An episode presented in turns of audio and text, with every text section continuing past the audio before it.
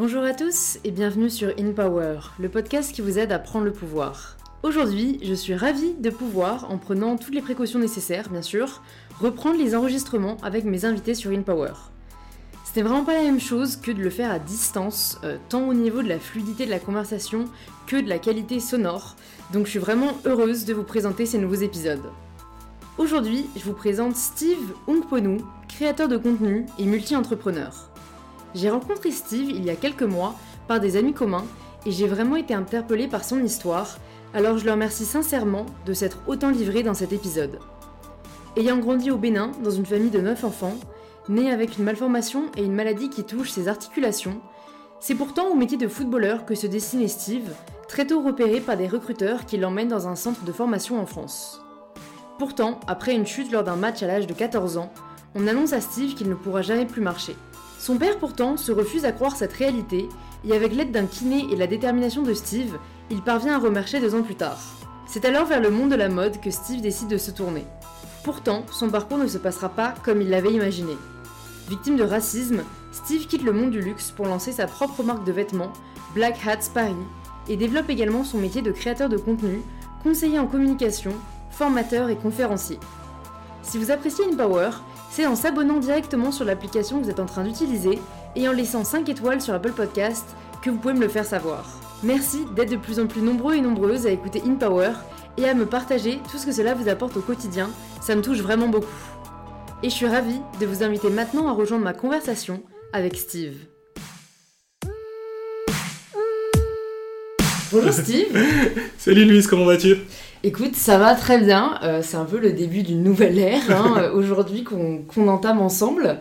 Écoute, euh, je sais que nous on se connaît déjà, donc ça va être un peu plus simple pour moi de, de mener l'entretien. Est-ce que pour toutes les personnes qui nous écoutent et qui te connaissent pas encore, tu peux te présenter de la façon dont tu le souhaites? Ok. Merci beaucoup. Écoute, je m'appelle Steve Onkponou. J'ai on va pas dire mon âge. je m'appelle Steve Onkponou, non, j'ai 35 ans. Euh, je suis entrepreneur, je suis entrepreneur depuis, ça va faire 8 ans maintenant. Euh, j'ai une marque de vêtements, donc du coup, qui s'appelle BHP, BHP pour Black Hats Paris. J'ai une, euh, une, société de communication donc, qui s'appelle Steve HKCom. Et ensuite, je suis formateur et je me suis découvert ces talents-là pendant le confinement. Ça faisait déjà un moment que je le faisais, mais j'ai vraiment poussé ça pendant le confinement et j'ai une, une société de formation où euh, j'apprends aux personnes euh, pas à pas comment lancer leur entreprise. Euh, voilà. Et puis, quoi te dire de plus sur moi? J'ai commencé parce que j'ai une histoire singulière sur les réseaux sociaux. En fait, j'ai lancé tout ça grâce aux réseaux sociaux, mais je pense qu'on va beaucoup plus développer. ouais, bah écoute, déjà, est-ce que tu peux nous dire si, quand tu étais petit, c'est ce à quoi tu te destinais et qu'est-ce qui a fait que tu en es arrivé là? Parce que euh, je crois que t'es pas euh, devenu entrepreneur euh, direct, tu vois, après tes études. tu es d'abord passé par le salariat. Donc, est-ce que tu peux nous dire, ouais, comment t'imaginais ton avenir quand tu étais plus jeune? Alors, il bah, faut savoir que je suis né au Bénin. Donc, le Bénin, pour ceux qui connaissent, qui connaissent pas, c'est un petit pays en Afrique de l'Ouest. Euh, à l'époque, c'était 12 millions d'habitants. Euh, c'est pas beaucoup plus aujourd'hui, je pense. Ça doit être 15 ou 20 millions d'habitants. Euh, et je suis né dans une petite ville qui s'appelle Cotonou. Donc en fait, au Bénin, j'ai grandi. C'est marrant parce que j'ai grandi avec mes parents euh, qui étaient dans le salariat, qui sont, enfin mon père dans le salariat qui est devenu entrepreneur ensuite, et ma mère qui a tout de suite été entrepreneur parce qu'elle n'avait pas le choix, parce que c'est un autre système de, vie. Et euh, au début, enfin j'avais mes rêves, c'était d'être footballeur. Il euh, faut savoir que j'étais très doué dans le football. au début, je suis arrivé, enfin je suis arrivé en France justement pour jouer au football parce que j'étais en centre de formation à Auxerre. Auxerre qui était un très grand club à l'époque, qui était dans les trois premiers du championnat. Euh, et euh, je m'éloigne de ta question. Ah non, mais j'adore. Justement, raconte-nous ça. Euh, est-ce que tu as été repéré au Bénin du coup et on t'a proposé d'aller en France C'est ça. Seul du coup ou avec ta famille? Seul, seul. En, fait, si tu, si tu, veux, je suis né au Bénin. en fait, je suis né avec une malformation génitale puisque j'ai une maladie qui s'appelle HLA-B27. Donc du coup, c'est de la spondylarthrite ankylosante qui touche les articulations, euh, qui fait que selon un changement de température, tu peux... Enfin voilà, c'est de l'arthrose. J'appelle ça la maladie, maladie de vieux, c'est l'arthrose qui peut être très très très poussée, tu vois. Mm. Et euh, mais enfin, si tu veux, ça s'était pas déclenché à l'époque. Et euh, bah, je jouais au football, j'étais plutôt très très doué pour jouer au football, mais j'avais un petit problème d'écart parce qu'en fait, quand je marchais, je marchais pas très droit. Donc, bah, les enfants qui sont méchants se foutaient un peu de ma gueule quand j'étais petit. On m'appelait le lézard parce qu'en fait, il y a plein de lézards au Bénin. Donc, par leur façon de marcher, on m'appelait comme ça. Mais en fait, le seul moyen pour moi de m'échapper, c'était quand je jouais au football, ou alors tout le monde me regardait jouer, euh, et donc, euh, donc je, jouais, euh, je jouais avec mes, mes camarades de classe qui n'aimaient pas trop jouer avec moi, mais par contre, dans mon enfin, en fait, si tu veux, le Bénin, tu as des petits quartiers, donc en fait, tu as, as, des rues. En, en gros, tu as, as, des voitures qui traversent les rues. Et en fait, on faisait, on mettait deux briques et on jouait euh, dans le quartier, tu vois. Mm. Donc euh, avec, les, avec les copains, bah, j'étais très très bon. Et surtout, mes parents, ils sont originaires de Bopa, qui est une ville au sud du Bénin, qui est un, village d'ailleurs, une toute petite ville. Et euh, c'est un peu comme si tu es parisien, tu vas en province. Donc là, j'avais un peu plus d'attention quand j'allais là-bas. Et là, je jouais. En fait, là, je pouvais beaucoup plus m'exprimer. Et en fait, c'était le un mec qui, qui était le recruteur de OCR, qui était venu en fait parce qu'il faisait un jumelage entre la ville de mon père, euh, Bopa, et, euh, et, une ville à côté d'Auxerre. En fait, ils sont venus pour, euh, pour faire le, jumelage. Et c'est là qu'il a repéré, il a dit à mes parents, en fait, votre fils, il a un talent, il faudra vraiment le laisser jouer. Et au début, mes parents, ils voulaient pas. Parce que, alors, faut savoir que je viens d'une éducation africaine, tu fais tes études, c'est les cases, tu vois. Mm. Donc euh, mes parents, ils voulaient pas du tout. Et, euh, et ma mère, euh, bizarrement, qui, qui vient de cette éducation aussi, a dit, bah, écoute, pourquoi on ne le laisse pas faire? Au pire, s'il se plante, ben voilà, il reprendra ses études. Et mon père, il voulait pas du tout. Et finalement, oui, ils m'ont laissé partir et je suis parti tout seul. À quel âge du coup? 14 ans. Ok. Ouais, 14 ans, donc euh, c'est vrai que ça fait. Enfin, mon père m'a accompagné pour visiter les installations, pour voir comment ça se passait, mais euh, enfin, une fois qu'il a visité, il est rentré au Bénin parce qu'il avait ses activités au Bénin. Mm, mm. Et je me suis retrouvé tout seul, euh, bah, jouer au foot avec des rêves où je me suis dit, bah, j'ai envie d'être footballeur. Je me voyais déjà jouer pour l'équipe nationale du Bénin, enfin bref, avec plein de rêves. Mm. Et, et, en fait, je fais mon, je suis en sport, enfin, je suis en sport études. Et euh, en fait, on, a, on, faisait plusieurs tests parce qu'on est plusieurs, c'est beaucoup de concurrence. Mm. On faisait plusieurs tests. Et pendant un test, pour, pour aller encore au niveau au-dessus, pour présélectionner encore d'autres personnes, je, je, me blesse. En fait, c'était le. Il faut savoir que je jouais arrière latéral gauche. Je sais pas si tu connais un peu le football. Un peu, un peu. Mais je pense que ça parlera plus à ceux qui voilà. regardent. Pour ceux, arrière latéral gauche, ça va être euh, pour ceux qui ont regardé la Coupe du Monde. Euh, J'ai oublié son nom. Mais bref, ça va être Patrice Evra en termes de modèle. voilà, des personnes comme ça, c'est les gens qui Google. Donc je joue arrière latéral gauche. Donc la principale, euh, le, le, caractère principal, c'est que je courais très très très vite et euh, j'étais très bon en centre. Mm. Donc euh, j'étais, enfin voilà, j'ai fait un très bon match jusqu'à un moment où je me fais tacler, je tombe. Mm. Et euh, la personne qui me tacle, je me souviens encore, enfin c'est marrant parce que j'ai encore l'image dans la tête, la personne elle tombe sur moi et euh, je me relève plus. Donc c'est-à-dire que j'essaie de me lever, je me relève plus, grosse douleur, euh, j'avais mal au niveau de la hanche. Et, euh, et donc, enfin, on me porte une civière, on me ramène à l'hôpital. L'hôpital, on me dit, ok, on va te laisser te reposer un petit peu. Euh, ça, ça va aller. Je reste un jour, deux jours à l'hôpital, euh, rien du tout. Enfin, si j'arrive pas à me lever, j'arrive même pas à me lever pour marcher. Ouais, tes muscles répondent plus en fait. Ouais, exactement. Mes muscles répondent plus, mon corps ne répond plus, je, je ne comprends pas, tu vois. Et euh, c'était horrible. Donc, pour aller aux toilettes, enfin, il, il, me portait pour que j'aille, enfin, pour que j'aille aux toilettes. C'était vraiment, c'était horrible. Mm. Et euh, ce qui s'est passé, c'est que bah, mes parents, pendant un moment, ils n'ont pas dit à mes parents, euh, parce qu'ils avaient peur de leur réaction, ou ils pensaient que ça allait aller. Et euh, du coup, enfin, mes parents, ils l'ont su, donc mon père, il vient, et il dit, bon, bah, écoute, là, on est au CER, c'est peut-être pas les meilleures conditions pour, pour se soigner, on le ramène à Paris. Donc il appelle tous les hôpitaux, enfin bref, on, on, prend un peu de temps à trouver des rendez-vous, mais bref, il arrive à, en fait, il a enchaîné. Mon père, il faut savoir que il aime bien que consulter plusieurs personnes pour avoir plein d'avis, tu vois. Donc, euh, on arrive à trouver des rendez-vous, dont le rendez-vous avec le professeur Saillant, euh, qui était à l'époque, enfin, c'était en 98, donc c'était en juillet 98, c'était le, le, médecin qui avait opéré Ronaldo, parce que Ronaldo, ce que je dis le vrai, pas celui d'aujourd'hui, Ronaldo s'était blessé, euh, il s'était blessé pendant la, enfin, à plusieurs reprises, et c'est lui qui l'avait opéré. Donc on va chez, euh, on va, bref, on consulte tous les professeurs qui disent tous la même chose. Votre tris il marchera plus, laissez tomber, c'est fini. Donc toi tu te, à ce moment-là, enfin en tout cas, tu as un enfant, tu as 14 ans, tu viens pour jouer au football. Non, non seulement tu apprends que tu joueras plus au football, mais j'apprends que bah, c'est fini en fait, que je ne marcherai plus, tu vois. Et euh, mon père, il fait, écoute, on va, on va en voir d'autres, euh, tant qu'on n'a pas vu le meilleur. Enfin, ils font beaucoup d'espoir sur ce professeur-là.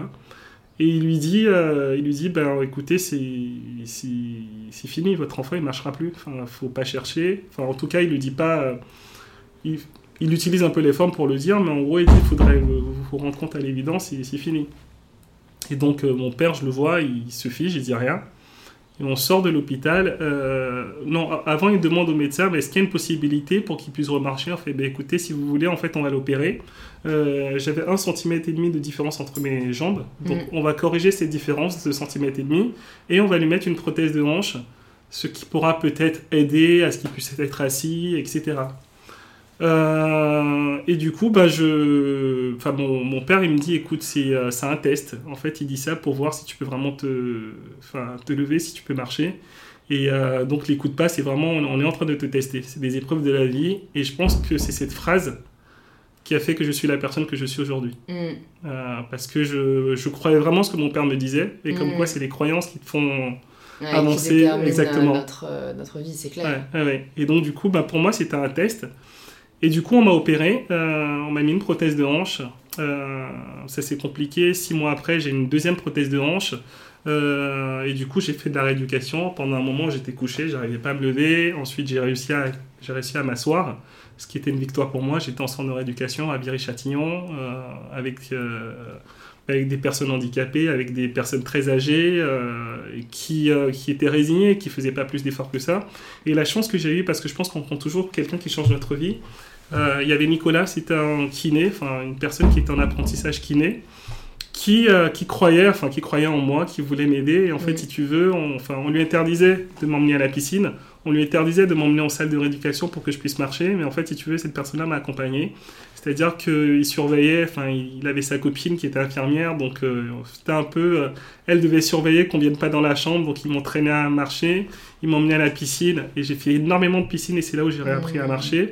Et si j'avais pas cette personne-là avec moi, plus la volonté, euh, je pense que ça aurait été compliqué aujourd'hui. Et pourquoi est-ce qu'il euh, lui interdisait de t'emmener à la piscine ou de t'emmener au centre euh, de rééducation? Parce que, en fait, si tu veux, pour eux, c'était. Bah, vu que les diagnostics disaient que c'était impossible, que j'allais pas remarcher, ils disaient que c'était pas à lui de le faire, qu'il Mm. avait plus. Il fallait mettre son énergie ailleurs. quoi. Exactement, exactement. Qu'il fallait plus aider d'autres personnes que, que m'aider moi. à- voilà, c'est ça, à mettre son énergie ailleurs.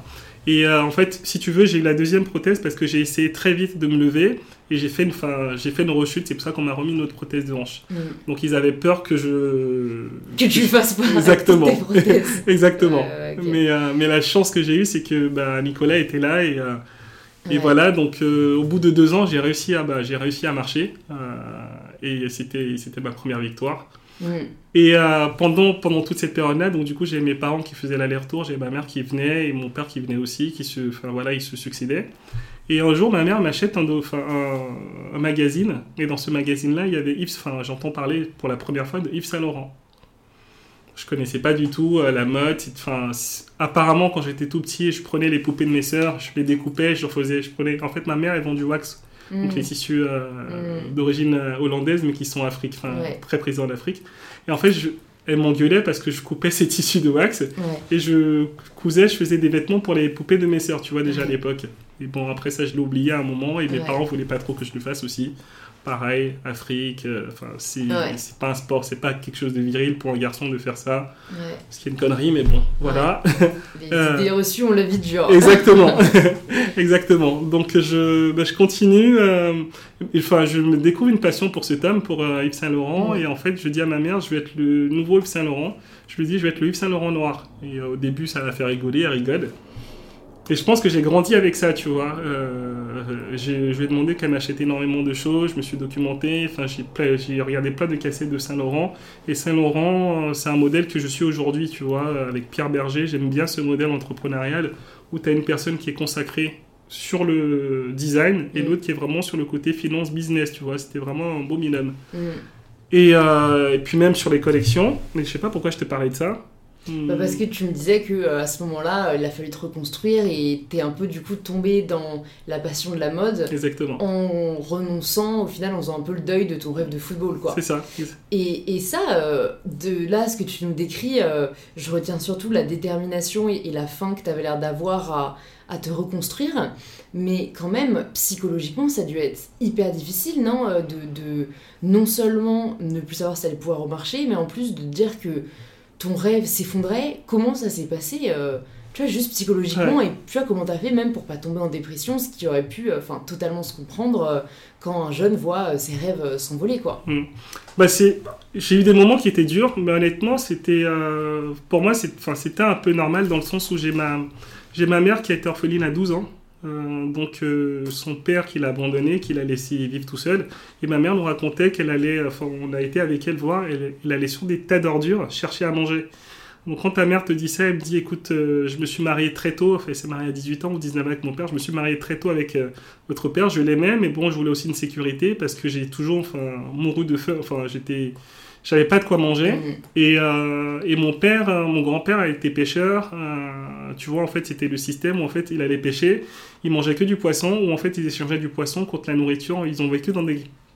Dans des enfin, ils ont eu des situations très compliquées. Mm. Mon père, il a marché pendant deux ans de son village euh, pardon, pendant deux jours de son village. je le voyais marcher pendant non, non, non, pardon. pendant deux jours, deux ou trois jours, je crois, de son village vers la capitale. Euh, parce qu'il n'avait pas, il pas d'argent pour, euh, pour prendre une voiture, pour prendre un bus. Et que, en fait, mais il savait qu'il fallait dans la capitale pour pouvoir avoir une meilleure situation, tu vois. Donc, ils nous ont éduqués. Enfin, j'ai huit frères.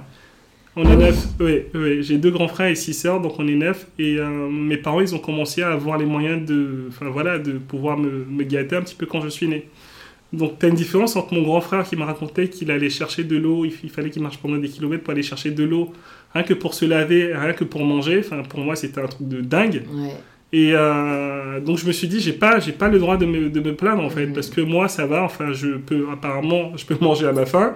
Euh, je peux manger des fruits, je peux manger un dessert. Enfin, pour moi, c'était déjà, pour eux, c'était exceptionnel que j'ai ça. Mm. Alors que eux, ils ont, enfin, au début, ils n'avaient pas connu ça, tu vois. Mm. Donc, je pense que c'est l'entourage qui a fait que j'ai gardé le moral. Et, euh, et, ma mère me disait, euh, écoute, moi, j'ai failli mourir de faim. Là, tu as, as, de quoi manger, ce qui est déjà l'essentiel. Et mon père, pareil, me disait que c'était compliqué pour lui, que tant qu'il y avait de la vie, en fait, ils étaient la preuve qu'il y avait de l'espoir et qu'il ne fallait pas que je, je, lâche. En fait, je pense que c'est ça la preuve de résilience, euh, d'avoir mes parents qui, qui m'expliquaient ça. Après, il y a eu des moments où c'était très compliqué, où euh, oui, je, je pleurais, où je n'y croyais pas. Enfin, j'y croyais pas. En tout cas, je, ouais, déjà des, des périodes de down, mais tout de suite, euh, j'ai de la chance parce que mes parents, même au Bénin, ils m'appelaient tous les jours. Et ils me disaient, euh, tu vas y arriver, tu vas marcher, ça va prendre du temps, mais tu, tu vois, et le fait de me coacher, de me dire ça, hmm. pour moi, c'était possible. C'était possible, et donc du coup, c'était juste une étape de la vie. Et en fait, j'ai une mère qui est très catholique et très croyante aussi, qui me disait que c'était une épreuve de Dieu.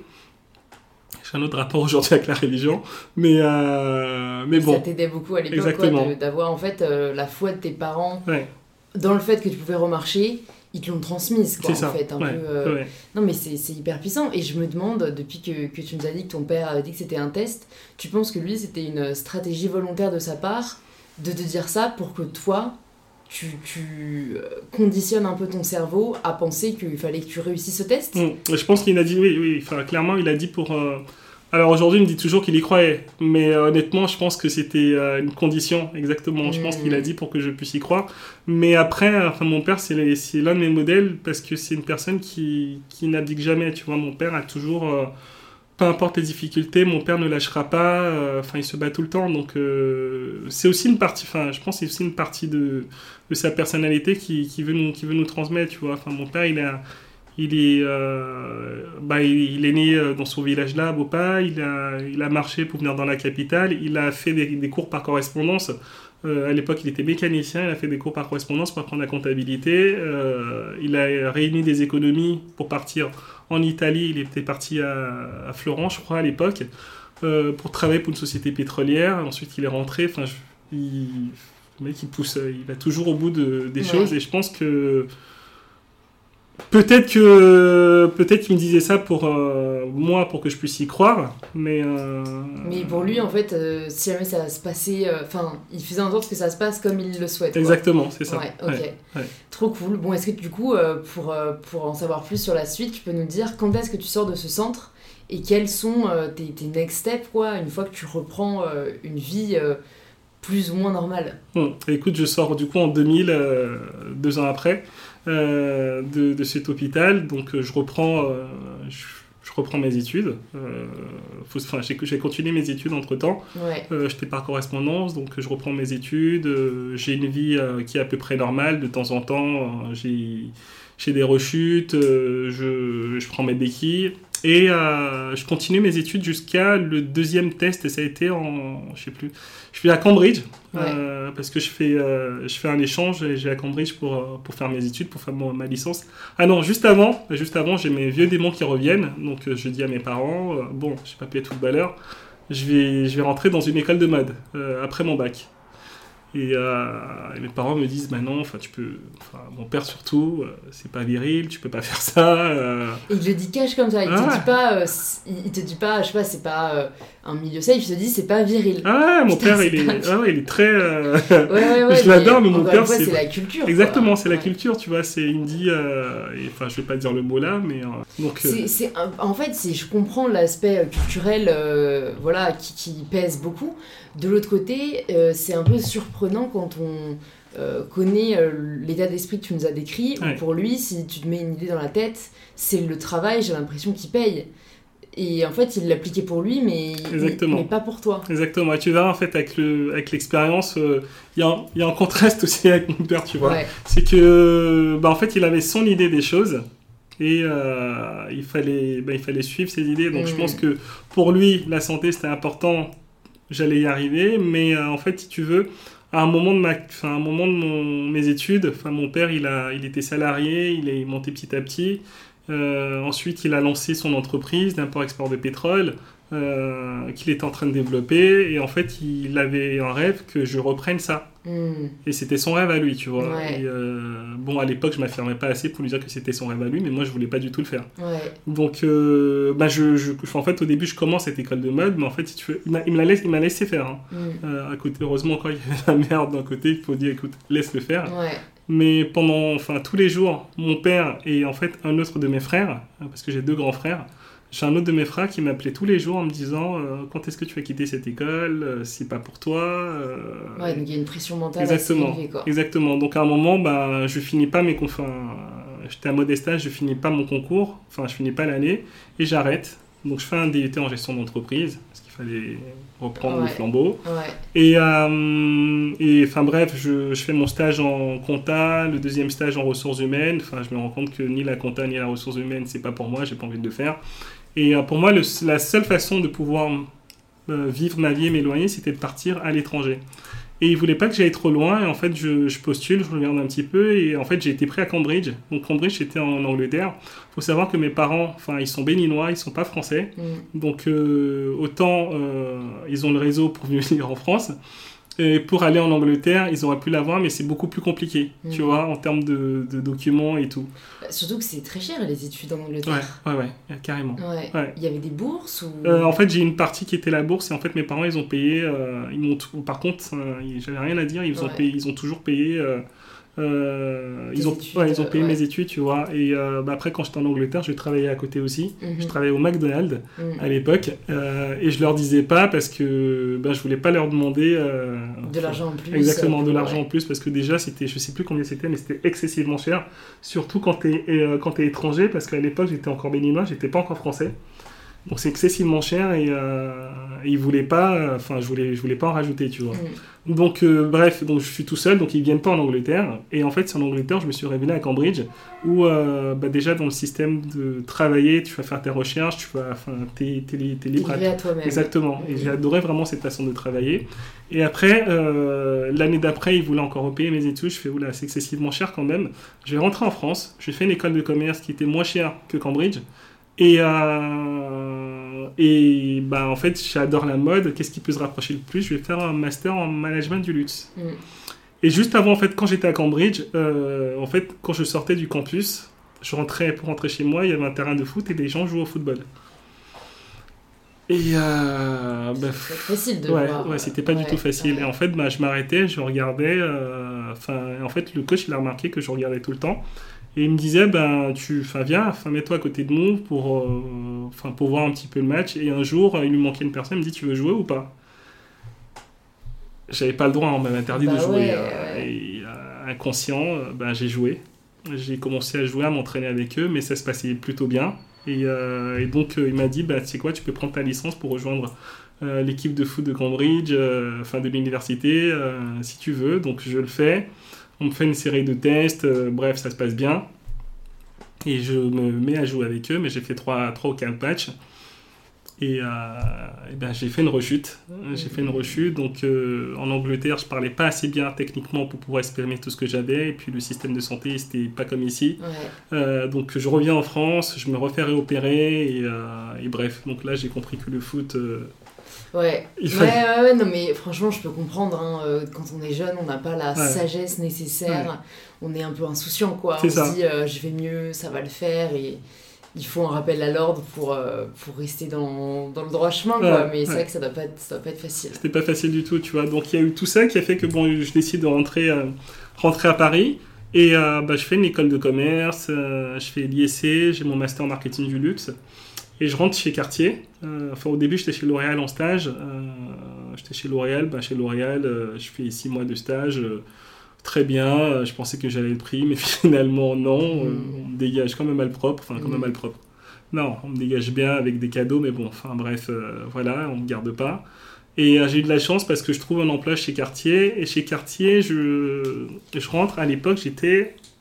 Je sais plus en quelle année j'étais. Mais bref, euh, je sors d'école de commerce. Euh, c'est mon premier CDI. Et j'étais à 3500 euros net par mois. Qui à l'époque était un truc de dingue. Hmm. Parce que tous mes collègues, ils étaient entre 1500, euh, enfin je sais plus combien c'était, et euh, 2000 et 2500.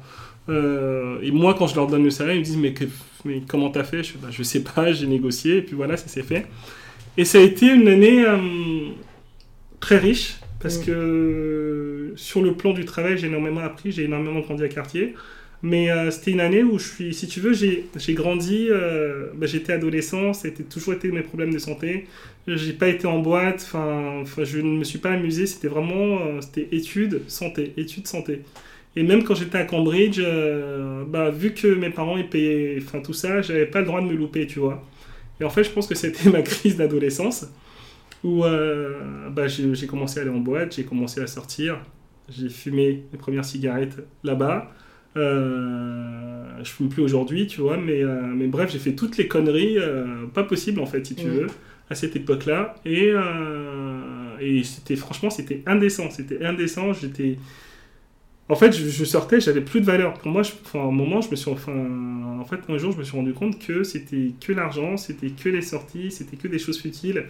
Euh, et je travaillais dans le luxe, donc tu vois, donc les conversations que j'avais avec les gens à côté, c'était euh, ah t'as vu, faut acheter cette dernière montre là, ah faut acheter ça, euh, faut acheter une paire de loups. Enfin, c'était d'autres d'autres choses et j'étais déconnecté. Hmm. J'étais déconnecté parce qu'en fait j'avais mes potes euh, qui gagnaient moins ou qui étaient dans d'autres dans d'autres domaines, tu vois. Mon meilleur ami bosse à la RATP par exemple, tu vois.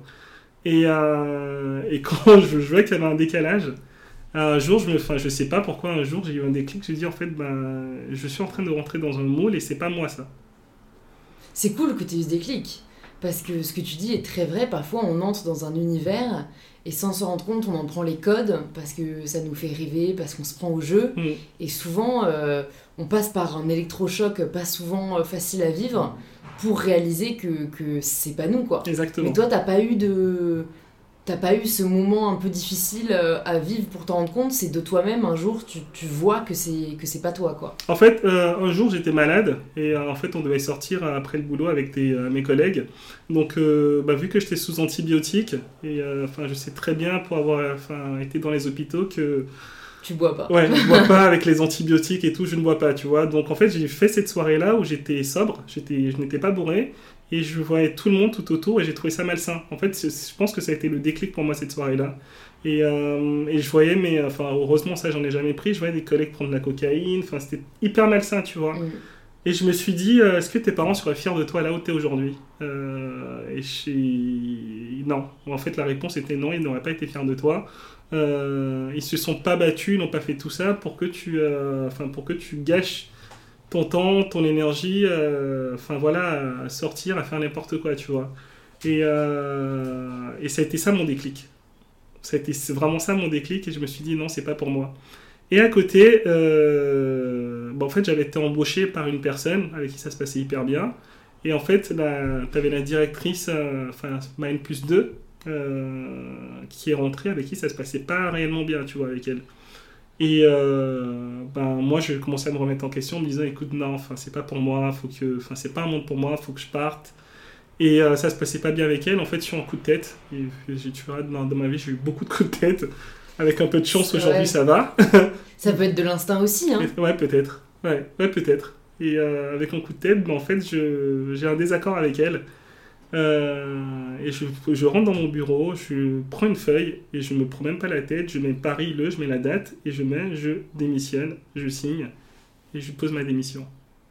Elle me regarde, elle me dit euh, T'es sûr? Tu... Enfin, c'est pas parce qu'on s'entend pas que je fais non, non, je fais, mais c'est plus possible, je m'en vais. Et du coup, je fais J'aimerais partir tout de suite. Je prends mes affaires et je pars le jour même.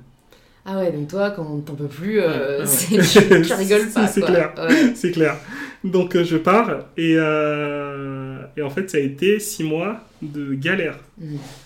J'avais un, j'avais un bel appartement, euh, donc euh, bah, quand tu démissionnes t'as pas de chômage, je lâche, je lâche mon appartement, euh, je retourne, mes parents ont acheté un appartement entre temps, donc je retourne chez mes parents, enfin avec ma sœur, euh, avec mes parents qui venaient, mes frères et soeurs qui venaient avant, donc bref, horrible. Autre, autre mode de vie, quoi. Ouais, ouais, totalement autre mode de vie. J'ai même plus de quoi, euh, j'ai même plus de quoi vivre. Euh, et je me souviens en fait un moment, enfin mes soeurs n'étaient pas là, j'étais tout seul et je voulais pas demander, je voulais vraiment pas demander à mes parents. Et puis dans tous les cas, mes parents ils m'ont toujours dit, il faut que tu te débrouilles pour vivre. Enfin, je veux dire, faut, ils nous ont toujours responsabilisés aussi, tu vois.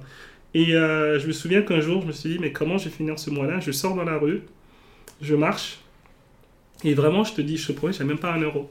Et, euh, et comme quoi le destin aussi c'est important. Et je rencontre une de mes tantes que j'ai pas vue depuis hyper longtemps, qui est femme de ménage. Et ma tante, elle me donne 10 euros. Euh, tu sais, dans la culture, on me donne un peu de l'argent aussi comme ça. Elle me donne 10 euros. euh, me disant, bah tiens, c'est rien, mais voilà, juste parce que je t'ai vu, tiens. Et en fait, avec ces 10 euros, je vais à Leclerc, j'achète des œufs et j'achète du pain. Et en fait, j'ai tenu le mois avec ça. Et en fait, à un moment, je me suis dit, heureusement qu'elle était là, cette femme, parce que je ne sais vraiment pas comment j'aurais fait parce que je postulais, enfin, je voulais pas trouver un travail alimentaire, je voulais vraiment retrouver un... Bah, un job à la hauteur de Ouais, ouais, tes exactement. espérances, tes capacités. euh. Exactement. Et juste, tu touchais pas des aides de l'État euh, Rien du tout. Le RSA, t'avais En pas fait, si tu veux, à l'époque, je savais pas, moi. Enfin, Ouais. je viens du Bénin, j'ai mon entourage qui est africain, euh, tout ce système-là, je ne le connaissais pas. Je savais pas Mhm. qu'on avait droit au RSA, enfin... Ouais, non mais c'est pour ça comme quoi parfois naïvement euh, nous on peut croire que voilà comme la France est quand même un pays où il y a beaucoup d'aides euh, ouais.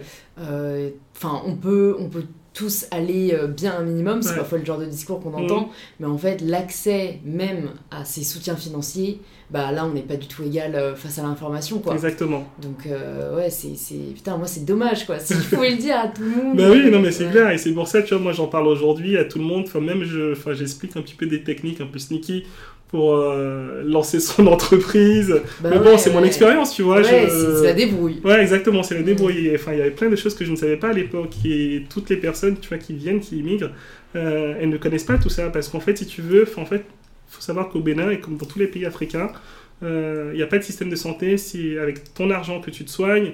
Euh, c'est pour ça que je m'inquiète aujourd'hui un petit peu pour eux, mais dès que je peux envoyer des, enfin, de l'argent ou euh, euh, mes parents ils ont une association là-bas, tu vois. Enfin, dès que je peux envoyer des, enfin, je le fais parce que euh, même eux ils peuvent pas s'arrêter de travailler parce qu'ils vivent au jour. T'en as plein qui vivent au jour le jour. Tu sais, il n'y a pas de système de retraite. C'est euh, terrible la pression la charge mentale ah mais c'est clair, Il tu vois, tu vas voir, enfin au marché, tu as des vieilles qui ont 70, 75 ans, qui portent des paniers sur la tête parce qu'elles doivent vendre, enfin c'est... puis elles vendent n'importe quoi, tu vois, tu as des petits garçons, c'est vraiment... euh, Bref, c'est c'est un autre monde. Donc euh, j'avais pas cette éducation, donc je ne savais pas, et... Et bref, donc euh, je galère et mes parents ils me laissent exprès galérer aussi, je pense, pour m'apprendre la vie en me disant en fait on quitte pas son boulot comme ça, faut que tu réfléchisses. euh, Mm. euh, et, et bon, du coup, bah bref, je continue et en fait mon père me dit bon, maintenant la solution c'est que tu reprends tes études Et ensuite, tu reviendras bosser avec moi, on fait, un deal, et je paye tes études, sinon je paye pas tes études. Et je fais ok, bon, on le fait.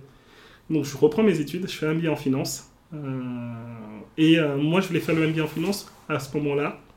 Je commence à réfléchir pour être entrepreneur. J'ai mon frère qui lance une entreprise à côté, qui vend des stylos à l'étranger. Bref, euh, il se casse la gueule, ça marche pas. Mais je me dis, ok, on peut. Enfin, je commence à réfléchir à être entrepreneur en me disant, ok, en faisant de la finance, moi, je peux gérer mon entreprise. Je vais bosser un ou deux ans avec mon père et après, je m'en vais, tu vois. Et euh, superbe expérience, j'apprends beaucoup de choses. Bah, je postule aussi après euh, pour, pour travailler dans. Enfin, pour faire mon stage euh, dans.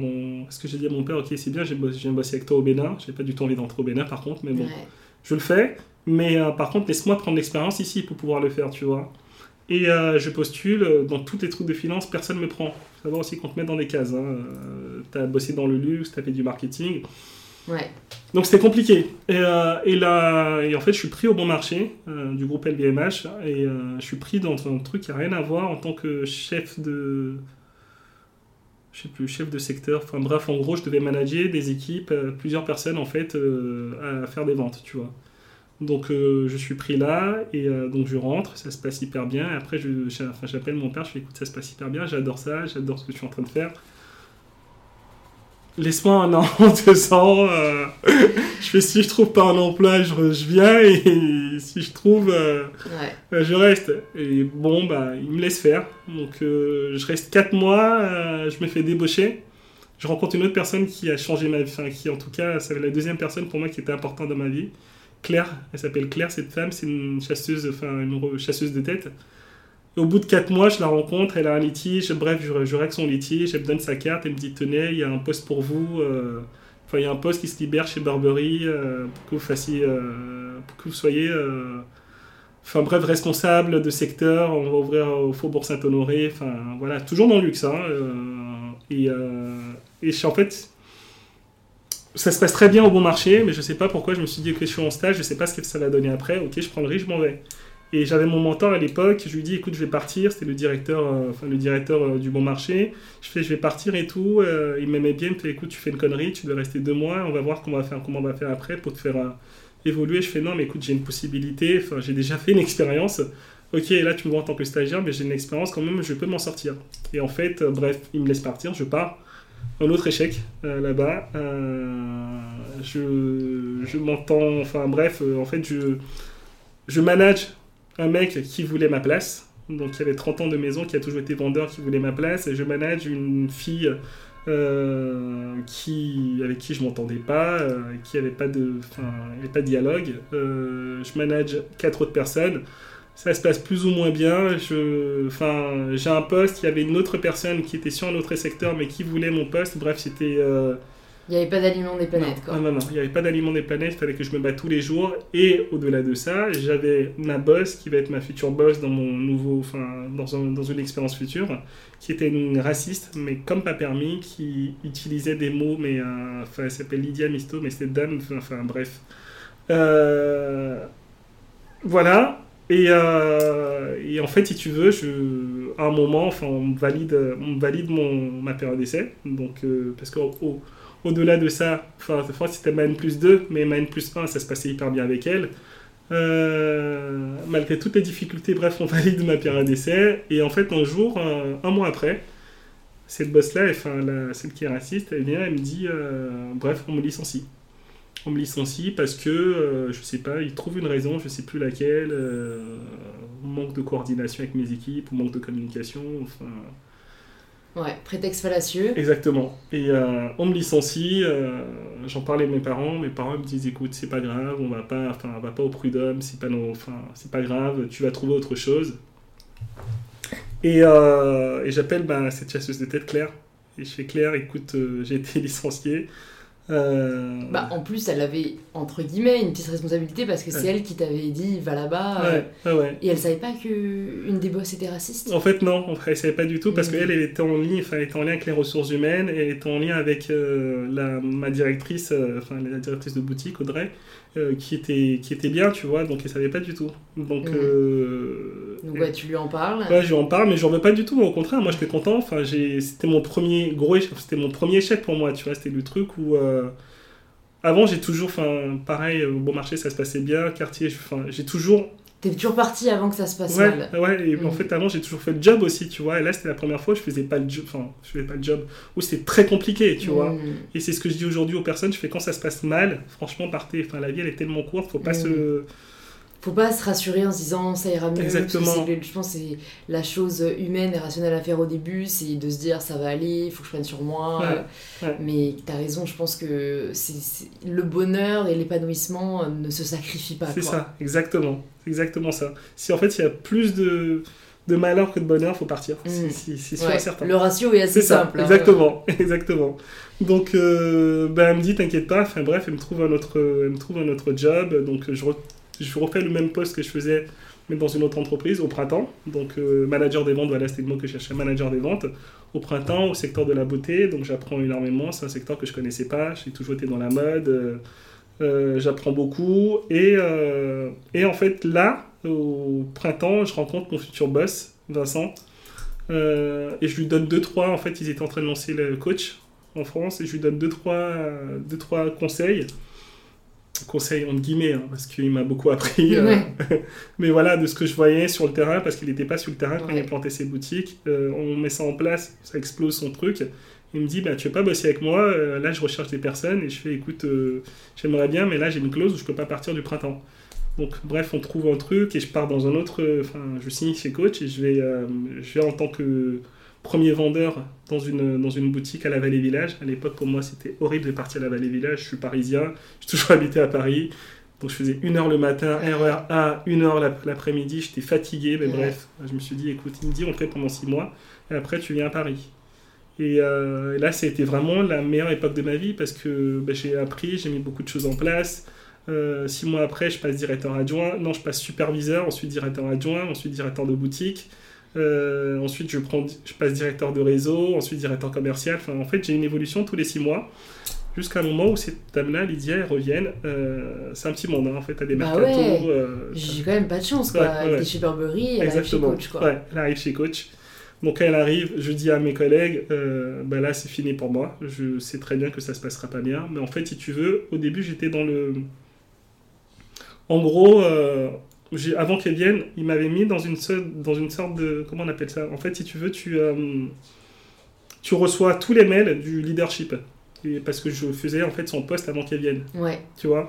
Et en fait, ils ont oublié de- de- d'enlever mon, mon adresse mail du leadership, la connerie qu'ils ont faite, et je les remercie parce que c'est comme ça que j'ai pu partir aussi en- entre temps. Ouais. Et elle me demandait des choses que son boss lui demandait, et elle envoyait, mais c'était copier-coller ce que moi je, je lui envoyais. Ouais. Donc, moi, je- en fait, si tu veux, c'est comme si tu fais tout le taf, tu l'envoies à ta boss, et ta boss ne te remercie pas. Tu peux le faire, hein, elle te dit pas merci, euh, pour elle c'est normal, elle ne change pas ce que tu fais, elle fait un copier-coller, elle envoie en disant que c'est elle qui a fait ce boulot-là. Euh, en mettant pas euh, ses équipes en valeur, enfin moi j'ai toujours mis mes équipes en avant et tout, etc. Et, euh, bref, donc pour moi c'était peut-être problème d'ego ou pas, je sais pas, mais c'était plus possible. C'était plus possible.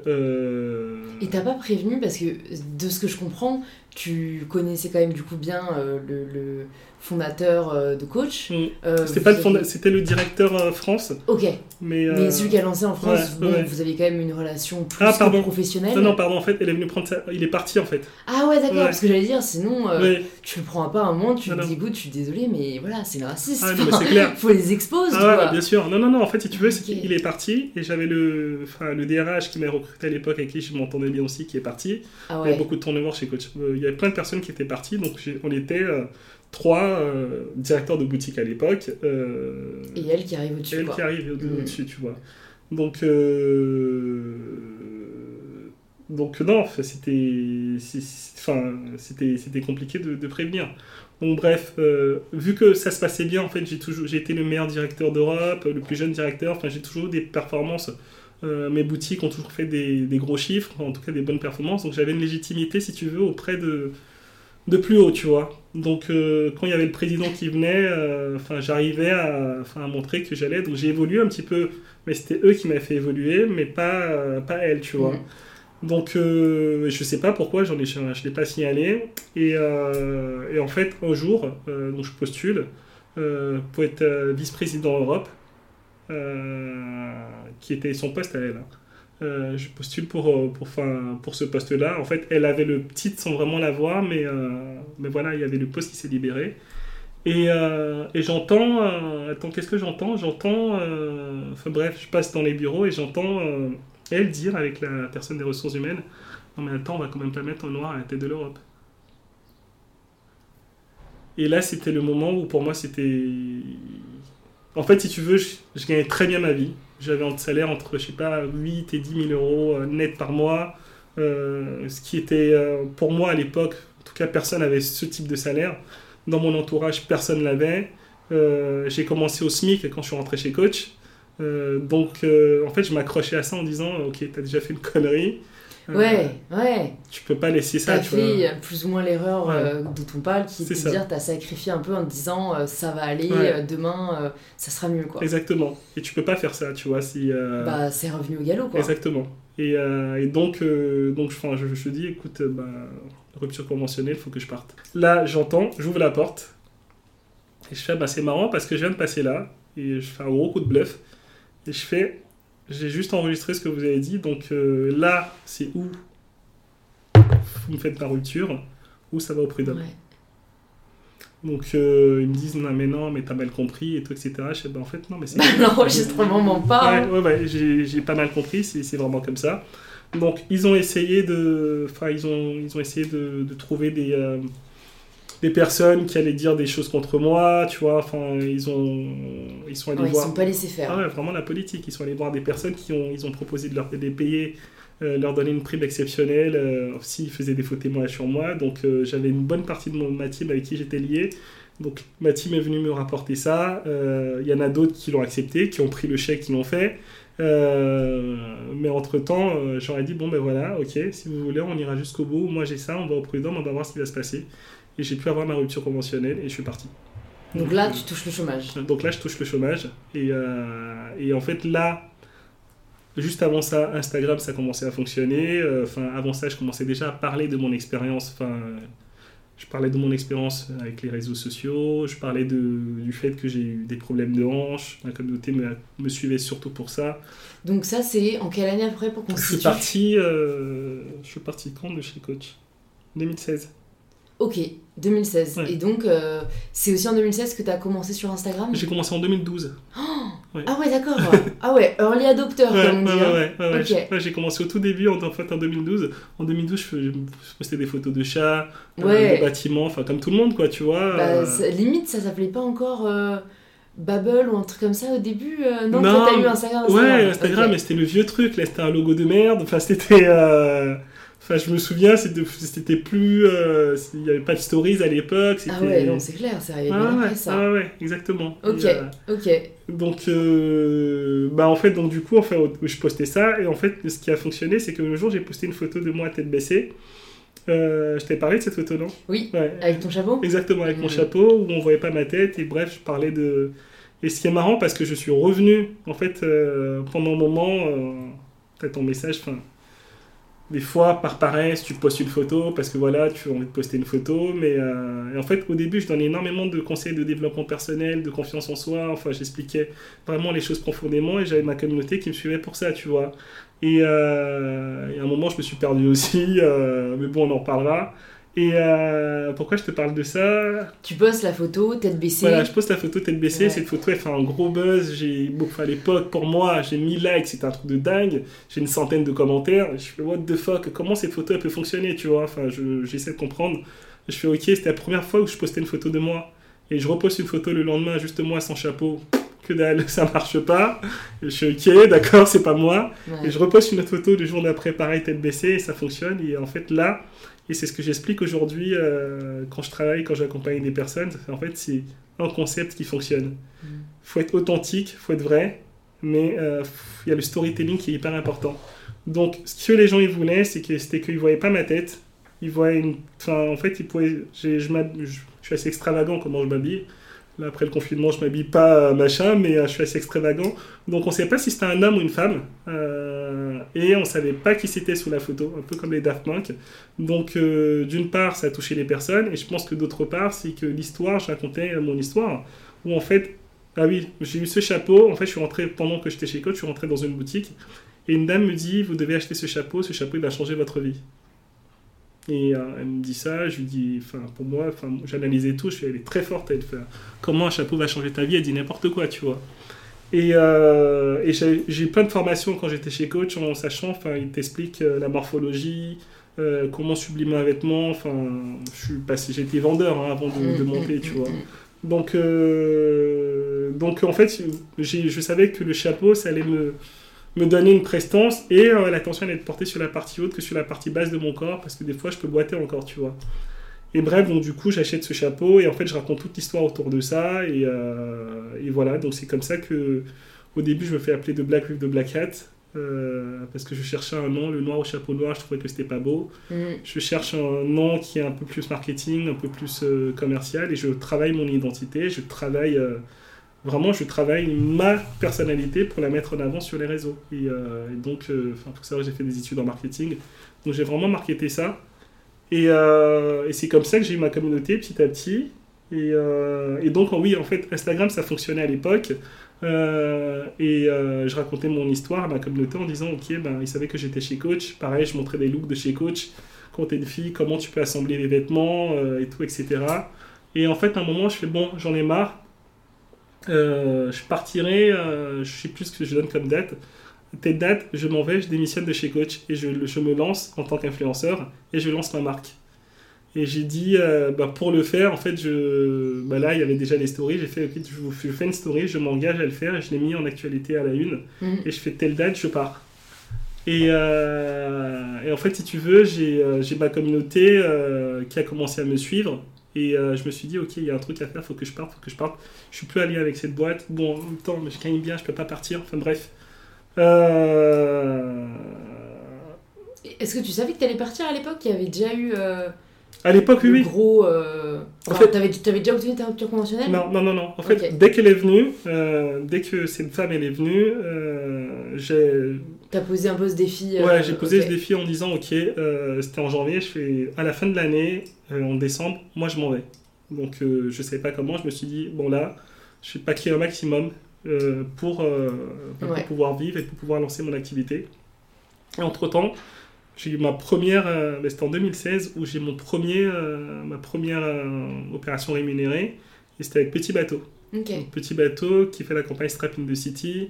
Et on était trois, il y avait un japonais, il y avait un allemand qui avait beaucoup plus de followers que moi, euh, je, crois qu'ils avaient 500 000, 1 million, je ne sais plus combien ils avaient. Et bref, la campagne, moi, on choisit, on choisit mes, mes, mes, contenus. Et ensuite, on prend mes droits ensuite pour les exploiter sur plusieurs supports. Mm. Et je fais, waouh, comment euh, comment c'est possible, tu vois? Et euh, je crois que c'est Caroline qui me dit, t'as un potentiel de dingue. Vraiment, concentre-toi sur ce truc-là, tu peux en faire quelque chose. je je m'y connais un peu, essaie, de, essaie de pousser, de chercher d'autres partenariats. Et là, je commence à chercher, à postuler, à envoyer des. Enfin, voilà, à. Euh, enfin, je commence à découvrir le monde de l'influence. Et, euh, et à côté, euh, je me dis, bon, je sais pas combien de temps ça va durer ce truc-là. Je commence à avoir des partenariats. Mais j'ai toujours voulu lancer ma marque. là, j'ai eu des belles expériences. Mais là, si je me lance pas, si je lance pas ma marque, je pense que c'était la crise la crise de la trentaine aussi peut-être, si je lance pas mon, business, je vais regretter. Mm. Et c'est là où je commence euh, à chercher à faire des prototypes, euh, et j'étais encore chez Coach. D'accord. Et euh, pour moi, je me disais que j'allais partir, en fait, que j'allais, je voulais pas démissionner parce que voilà. T'as déjà eu la galère une fois, ouais. Donc j'ai demandé dans un premier temps une rupture conventionnelle, on m'a dit non. J'ai demandé trois fois la rupture conventionnelle, on m'a dit non. Et en fait, les, enfin, les as se sont alignés. Et il y a eu euh, cette histoire qui a fait que ça a facilité que je puisse avoir ma rupture. D'accord. Et donc je quitte, euh, bah, je quitte coach et, euh, et là c'était c'est la meilleure décision. Enfin, c'est la meilleure chose qui me soit arrivée de ma vie en fait, mm. dans le sens où ben, l'influence, je rencontre énormément de personnes, je fais mon réseau, je rencontre Guillaume qui est mon mentor, Guillaume Gibaud. Comment tu l'as rencontré Guillaume En fait Guillaume, je l'avais contacté sur Instagram parce que j'étais fan, enfin l'entrepreneuriat, je voulais apprendre énormément. Euh, je le contacte sur Instagram pour pouvoir euh, pour le rencontrer et euh, je pense que comme 150 personnes, il me répond pas parce qu'il doit être trop sollicité. Il me répond pas et en fait un jour il y, a une, il y a le compte Instagram Paris qui parle d'influenceurs à connaître, top 10 influenceurs à connaître, et il parle de moi. Et il suivait ce compte-là, donc il m'envoie un mail en disant Je viens de te découvrir sur un poste, euh, ça dirait qu'on fasse un café? Euh, j'avais un truc à faire, mais bref, j'ai annulé euh, tout de suite, je suis parti. Et c'est comme ça que j'ai rencontré. En fait, on devait prendre un café. Enfin, il m'a dit j'ai pas beaucoup de temps, c'est à de travailler. 20 minutes, on restait 2 heures, on parle énormément. Je lui parle de mon projet. Il me dit écoute, ça me parle ton projet. Euh, je pourrais t'aider et tout, et etc. Et c'est comme ça que je l'ai rencontré en fait. Et donc là, ton projet, c'était euh, de lancer ta ligne de chapeau Exactement. Ok. Donc c'était de lancer ma ligne de chapeau. Donc au début, j'ai toujours voulu lancer une marque de mode, de vêtements au début, tu vois. Et euh, en parlant avec lui, il me dit, mais en fait, t'es connu parce que t'as un chapeau, il faut que tu partes sur un marché de niche avant de grandir. Enfin bref, on travaille toute la stratégie ensemble. Et il m'aide vraiment, bah, il m'aide vraiment à lancer, à lancer ma marque. Donc c'est-à-dire que euh, en fait, on faisait un point tous les 2-3 mois. Euh, bon, après, j'ai fait pas mal d'erreurs aussi à côté. Euh, et Est-ce que tu peux juste nous parler peut-être de ces erreurs? Parce qu'en fait, je trouve qu'on apprend parfois beaucoup plus des erreurs que des succès. Mm. Donc, peut-être si tu peux nous partager quelques erreurs principales que tu as faites et qu'aujourd'hui. tu, tu, voilà, tu recommencerais pas bah, En fait, dans un premier temps, il m'a dit qu'il fallait que je trouve un prototypiste. Donc, euh, je tape prototypie sur Google. Le premier qui apparaît, euh, ça s'appelait Industrie du cuir. Elle est surtout pas là-bas, la pauvre. Euh, elle est adorable comme d'hab, mais c'était trop cher. Hmm. Donc, je vais, je fais mon prototype et mon prototype, il me coûte 3000 euros à l'époque pour faire un sac. Hmm. Il faut savoir qu'à la fin, enfin en tout cas maintenant en prototype, j'ai pu avoir des prix à 250, 300 euros. Ouais, c'est clair. Donc, euh, donc ça c'est une erreur à faire. En fait, si tu veux, il faut... On a tellement envie de faire des choses qu'on faut prendre le temps d'analyser, de, voir plein de personnes. Et avant elle, j'avais vu deux, trois autres prototypistes aussi qui me sortaient le même prix qu'elle. Tu vois, donc ça c'est une erreur, c'est vraiment euh, pour trouver son prototypiste euh, dans un premier temps, il faut Google, mais il faut aller voir des maroquiniers, il faut aller voir des personnes qui peuvent être pas forcément vos concurrentes, euh, qui, qui, vont vous donner euh, des, infos, des infos. Et en fait, même si les marques ne veulent pas le faire, en fait, l'astuce qui va être importante, ça va être aller voir les, les fabricants donc, euh, un mec, un vendeur, par exemple, dans une boutique d'indépendant, il va connaître l'endroit où tu vas le vendre, où tu vas voir un cordonnier, il pourra savoir où est-ce que tu pourras trouver. Voilà, c'est ces erreurs-là que j'explique un petit peu dans mes formations à ne pas faire, tu vois. Donc, euh, ça, c'est hyper important. Qu'est-ce que j'ai fait aussi euh, Le prix. en fait, je sortais du luxe. Donc pour moi, c'était normal pour moi de mettre un certain prix. Je je sais pas, pour moi, acheter un sac à 495 euros, ça me choquait pas parce que j'avais des cartes de chinois, j'avais plein de français, j'avais plein de touristes qui venaient, qui achetaient des sacs à l'appel et qui partaient. en fait, ils achetaient ce sac-là parce que il y a Coach qui a marketé, la marque elle est connue, mmh. donc ils achetaient un logo, ils achetaient pas un sac. Mmh. Tu vois? Donc j'ai euh, pareil en termes de matière. Moi, je voulais vraiment les meilleures matières, donc j'allais chercher un cuir taurillon. Enfin, c'était le meilleur cuir. Euh, c'est la fleur euh, de peau de la vache, tu vois. dans un premier temps, je pense que c'est bien de vouloir mettre des des matières nobles. Ouais, des matières nobles, mais en fait, il faut, enfin, c'est le prix qui va vraiment déterminer de vendre sa marque, surtout quand on n'est pas connu. Euh, qu'est-ce qui va être important aussi, c'est euh, pareil la doublure. Je voulais, euh, je voulais une doublure, je voulais un tissu spécifique par doublure, donc ça, ça nécessitait d'aller chercher d'autres tissus.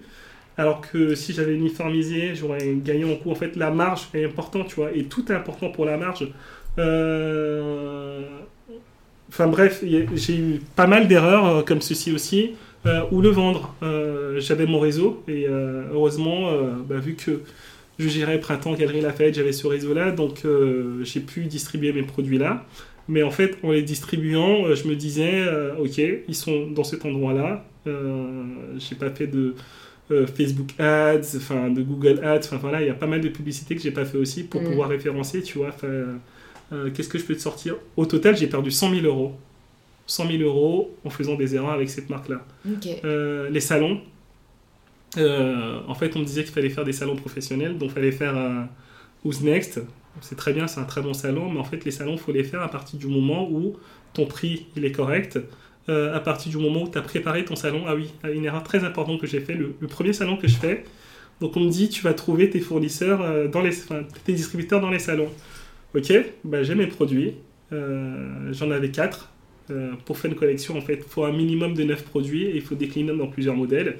Ça, je ne savais pas, tu vois. Donc, euh, j'en avais 4, je viens et euh, j'ai pas contacté. En fait, moi, je dis au lieu de contacter, quand t'as pas le réseau, le printemps, les galeries Lafayette, va peut-être contacter un petit concept store qui va vendre ton produit et va en contacter, enfin voilà, une dizaine comme ça qui sont pas sollicités parce que les gros, tout le monde les contacte et ça passe à la trappe. Ouais.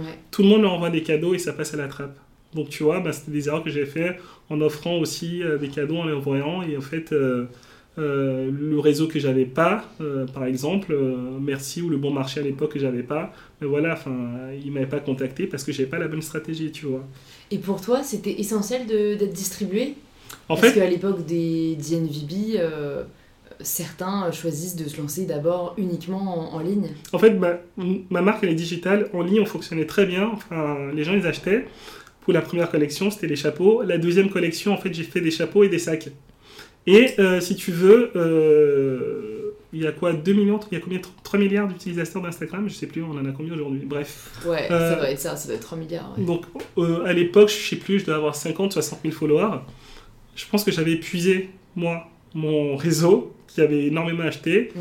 Et pour aller chercher plus, donc il fallait faire de la publicité, mais euh, enfin je ne savais pas comment faire. Mm. Il faut des vraies stratégies pour un Facebook Ads ou Google Ads, il faut vraiment être expert. Mm. Maintenant j'ai appris à le faire, je sais comment le faire.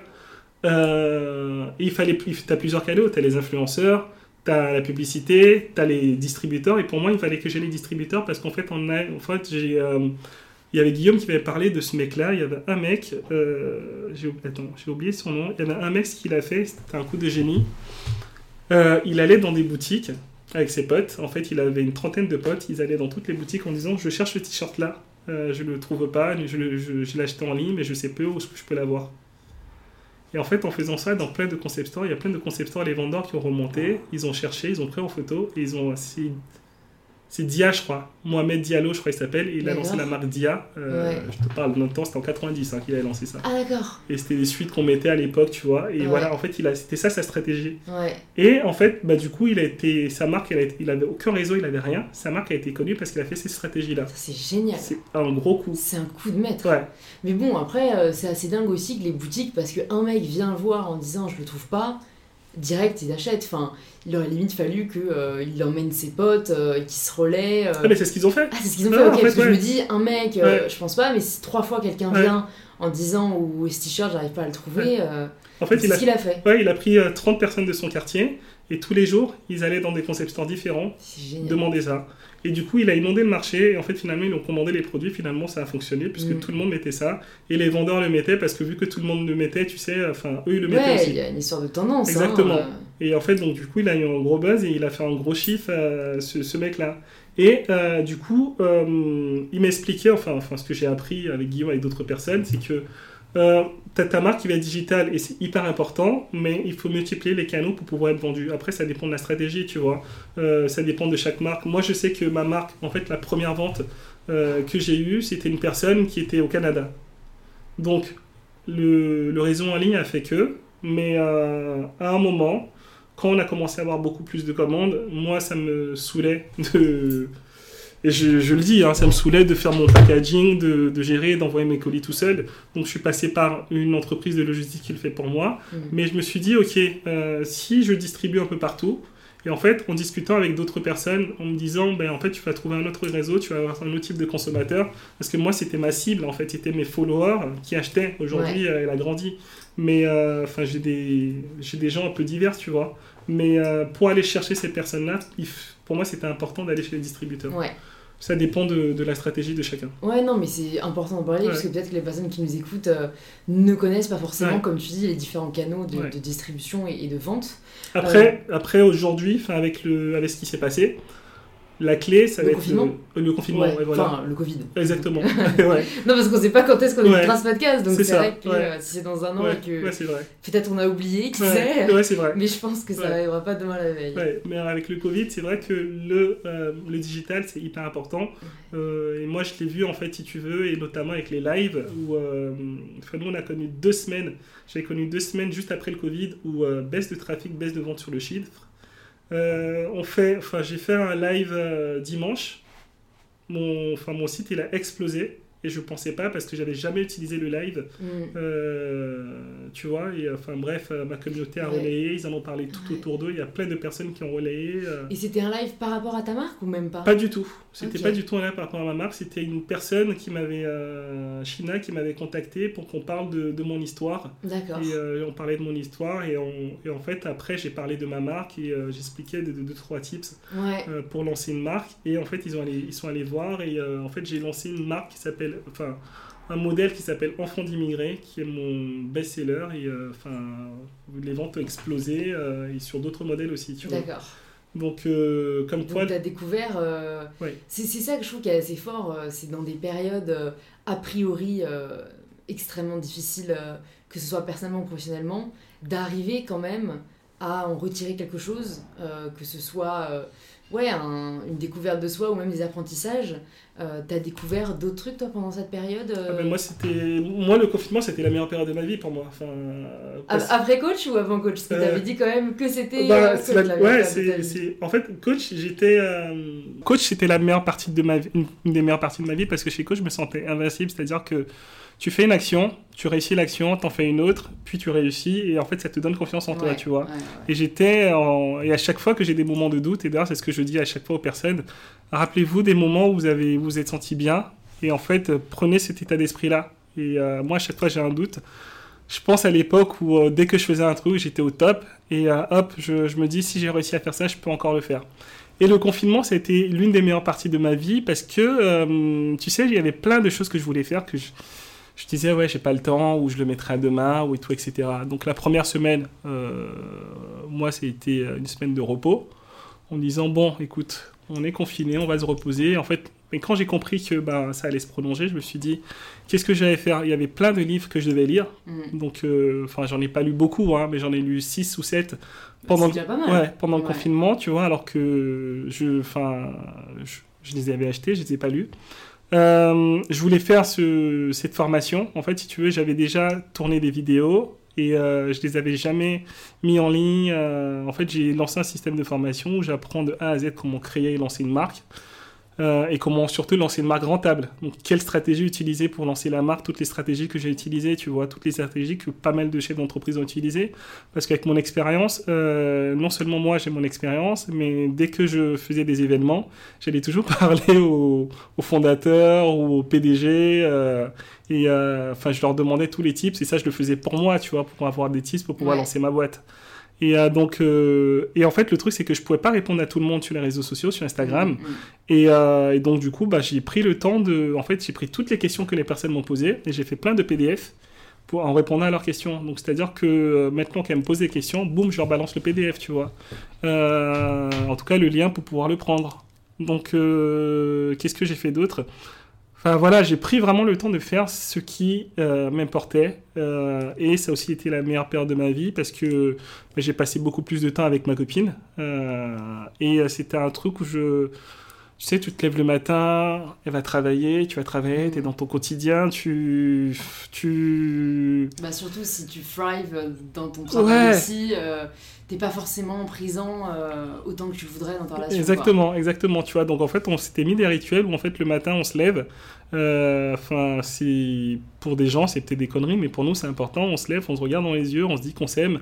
Euh, on prend le ouais, on prend le petit déj ensemble, tu vois. On passe vraiment au moment où euh, le matin le téléphone on le met de côté, surtout Ouais. moi parce que j'étais tout le temps sur mon téléphone. Ouais. On met de côté, on prend le petit déj ensemble. Une fois qu'on a passé ce moment-là, ben après, euh, moi, je me suis mis dans une sorte de rituel. Euh, j'ai pris de la gratitude. À chaque fois, je dis aujourd'hui, je suis content de, pour cette journée parce que ben voilà, euh, mes parents vont bien et tout, etc. Donc, euh, je, il y avait des choses que je faisais pas que j'ai que j'ai fait Que j'ai mis en place, tu vois. Et puis pareil, pour... Enfin, j'ai contribué, je sais pas à quelle hauteur.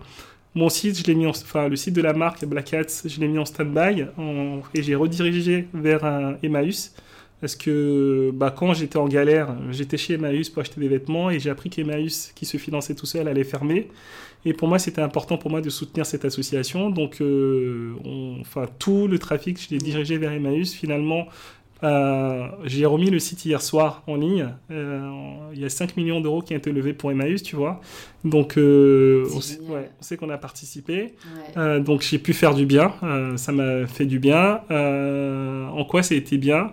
Euh, Ouais, il y a déjà beaucoup de raisons. hein. ouais, ouais, ouais. Et par curiosité, euh, c'est quel livre peut-être que tu as lu pendant ce confinement qui t'a marqué et qui t'a aidé Il y en a deux qui m'ont marqué, Phil Knight et l'art de la victoire. Tu l'as ah lu ou pas Ouais, je l'ai il est, Je l'ai- il je l'ai est- conseillé, euh, j'adore. ouais, il est Ah, génial. je l'ai dévoré. Lit très facilement. Exactement. Et euh, en fait, il y a un que j'avais déjà lu, que j'ai relu, en fait, c'est Chicken Soul for the Soup. Ah ouais, non, par contre, Euh, celui-là. c'est. euh, j'ai oublié le nom de. Attends. Mais sinon, je regarderai. Je Attends, je vais dire, parce qu'en fait, je l'ai, je l'ai, ouais, je l'ai, recommandé il y a pas longtemps à. Attends, je l'ai recommandé à une pote. Jack Onfield. Non, Jack Ouais. Jack, Jack, On- Jack Canfield, donc euh, Chicken Soul for the Soup. Et en fait, c'est un mec qui voulait appeler, comme quoi c'est le marketing qui fonctionne, il voulait appeler son. Enfin, il a écrit son bouquin, il avait pas mal de, d'éditeurs. On lui a dit, en fait, oui, on va, pro- on va te, te l'éditer, on va le produire, mais il faut que tu changes le titre. Il disait, non, non, mais moi je veux que ça s'appelle Chicken Soul for the Soup. Il fait, non, mais c'est invendable. En fait, c'est devenu un best-seller, c'était un best-seller son livre, tu vois. Ouais. Et Et euh, c'est vrai que c'est pas, un livre intuitif c'est euh, clair. en termes de titre. Je sais pas comment le C'est clair. traduire en français, Ouais, mais ouais. Bouillon, euh, c'est quoi? C'est bouillon de poulet pour, la, pour l'âme. ouais, Ouais, c'est- c'est pas le titre qui le plus Exactement, envie, et c'est pas, c'est clair, c'est pas du tout le, mais, mais c'est franchement, je vais pas te spoiler, mais il se lit facilement, il est incroyable, et en fait, en le relisant, tu le, enfin, en Tu tout cas, découvres ouais, tu découvres de nouvelles choses. Donc, euh, il y a ces deux-là qui m'ont, parlé. Ok, trop cool. Donc, euh, donc Bon, voilà. alors, euh, l'heure tourne. Ouais. C'est un des podcasts pour l'instant les plus longs que Pardon, que je suis très non, bavard. J'adore. Moi, franchement, j'écouterai des podcasts de deux heures et j'en écoute, mais je sais que c'est pas le cas de tout le monde. Ouais. Mais que, en tout cas, ce qui me fait plaisir, c'est que sur InPower, euh, la majorité des gens écoutent jusqu'au bout. Euh, mais du Mhm. coup, je vais, je vais te poser euh, la question signature du podcast. Et dans tous les cas, enfin, ce qui est cool, c'est que comme tu es aussi créateur de contenu, on peut trouver ton histoire et, et tes vidéos, euh, Ouais. dans tous les cas, sur Instagram ou sur YouTube. euh, Exactement. pour celles et ceux qui, qui ont été euh, interpellés. Mais ouais, du coup, la question signature, c'est ça signifie quoi pour toi prendre le pouvoir de sa vie?